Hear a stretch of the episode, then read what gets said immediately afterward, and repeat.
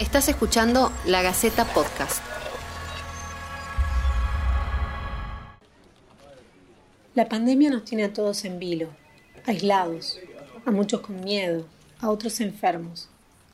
Los números que asustan al mundo también son rostros, son historias. Acá te vamos a contar esas historias.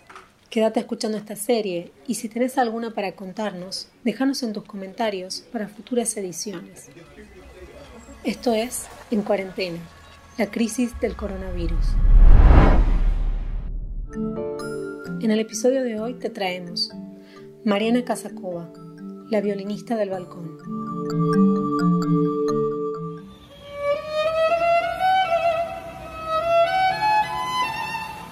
La música para mí es todo, me dio todo.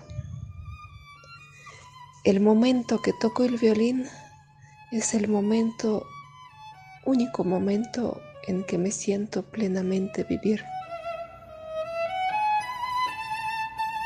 Soy Mariana Kazakova, tengo 47 años y soy violinista profesional. Vengo de Rusia, de región de Cáucaso, sur de ex Unión Soviética.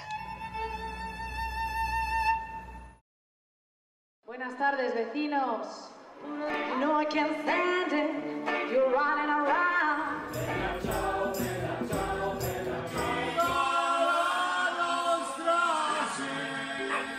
En estos días cuando no podemos juntarnos para hacer música ante un público presente, solamente debemos permanecer en la casa por seguridad de nosotros y de los demás. Única manera de comunicación es por medio de las ventanas, por medio de los balcones. Vivo en un lugar donde tengo muchos edificios al frente y más o menos he contado unos 12 edificios a donde llega sonido de mi violín.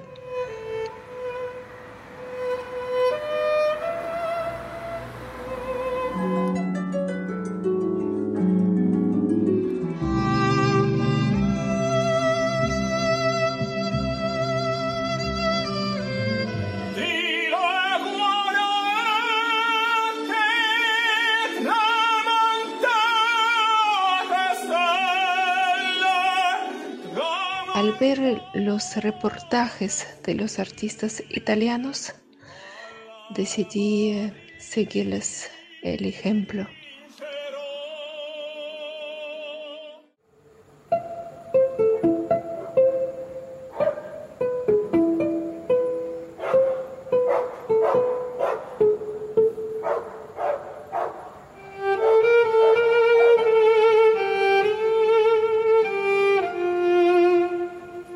Una vez al salir y tocar al inicio con timidez y con volumen más bajo, eh, fue una sorpresa emocionante, grande, el gran aplauso, el gran aplauso que salía de todos lados, del frente, de más lejos, de los lados y de algún lugar donde ni siquiera alcanzaba a ver.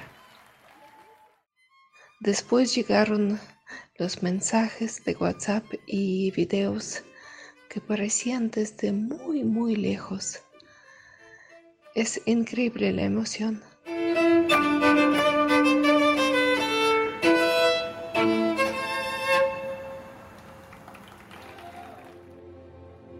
Bueno, nacido en la ex Unión Soviética, en el sur, en el Cáucaso. A partir de siete años mi familia trasladó a Ucrania, Kiev, donde comencé, inicié con estudios de violín profesional, violín clásico. Al acabar el colegio se, se acabó todo el país. Мы наследники великой цивилизации. Y сейчас от всех... El destino de la URSS queda sellado en Bielorrusia el 8 de diciembre de 1991, cuando Boris... Ya no existió más Unión Soviética, comenzaron problemas, escasez de los productos en algunos lugares hasta eh, guerra interna. Mi familia optó por salir del país, más sumó la cercanía de Chernobyl, que al transcurso de cinco años vivir en esa cercanía afectó seriamente la salud nuestra y mía en particular. Al estar en Polonia, recibimos el estatus de refugiado y nadie pudo de mi familia trabajar porque refugiados no tienen derecho de recibir un trabajo legal.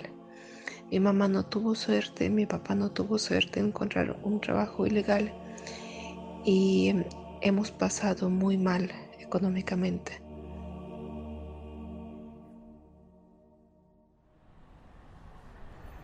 me di cuenta que tengo en las manos algo increíble, el violín. No necesita idioma, no necesita nada. En un secreto de mamá y papá, porque sabía que me lo iban a impedir, tomé el violín, acompañada por mi hermana, nos dirigimos al lugar más turístico de la ciudad. Y saqué el, el violín del estuche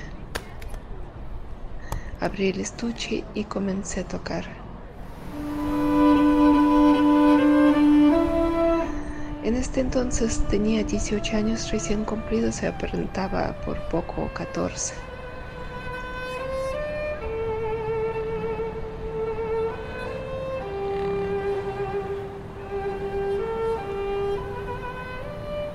Tocaba música clásica, algunas baladas conocidas y mi sorpresa fue que la gente lo tomó muy, muy bien. Desde primer día, primera hora, he tenido suficiente dinero para comprar la comida. Así mm, estuvimos un año y medio, dos años, hasta que mi mamá eh, recibió pasaporte polaco, nosotros también, y mm, mi familia pudo trabajar. Yo me fui hasta Alemania, luego hasta Suiza, entré al Conservatorio de Suiza y estudié cinco años de nivel superior de música clásica. Luego comencé a viajar, viajé muchísimo.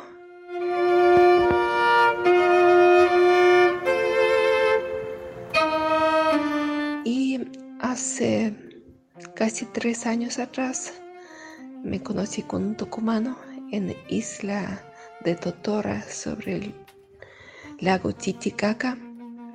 Me casé hace poco tiempo y casi dos años resido en Tucumán.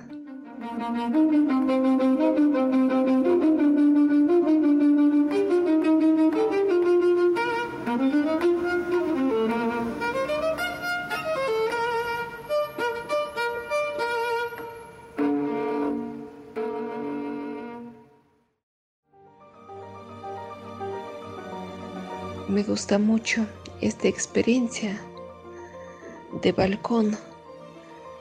Me hizo sentir mucho más profundo que estoy en mi lugar, que estoy en un lugar donde hago bien a la gente.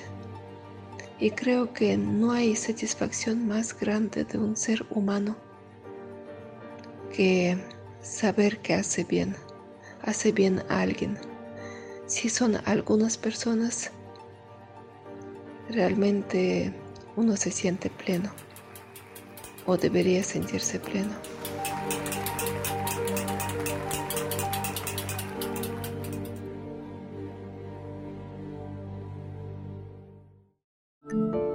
Esto fue En Cuarentena, la crisis del coronavirus.